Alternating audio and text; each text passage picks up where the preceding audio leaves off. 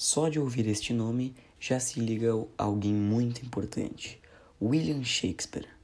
Mesmo quem não sabe certamente quem ele é, já o considera muito sábio. Shakespeare foi um poeta inglês muito importante para o Renascimento. William iniciou seus estudos em sua cidade natal, porém, mais para frente ele foi obrigado a trabalhar no comércio do pai. Com 18 anos ele se casou e alguns meses depois teve sua primeira filha e já nessa época ele escrevia versos de poemas.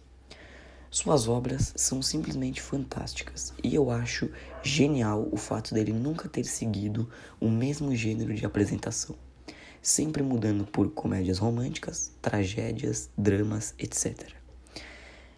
Seus poemas narrativos também são fantásticos e muito bem elaborados. Em sua primeira fase de carreira, ele fez o tão aclamado Romeu e Julieta uma das maiores obras feitas em todos os tempos. E nessa fase que ele começou a entrar no estilo de renascença. Já em sua segunda fase, Shakespeare começou a entrar mais no tema de comédias amargas e tragédias. E nesta fase também fez obras espetaculares.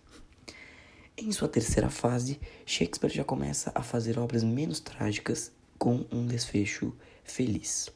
Um exemplo é A Tempestade, uma obra espetacular que poucos conhecem, mas é muito interessante e recomendável. Shakespeare acabou morrendo em abril de 1616, pouco depois de ter feito seu testamento.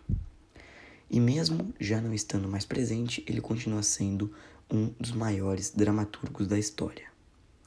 Não só por ele ter feito obras fantásticas, mas também por sua grande influência no Renascimento, o que é maravilhoso.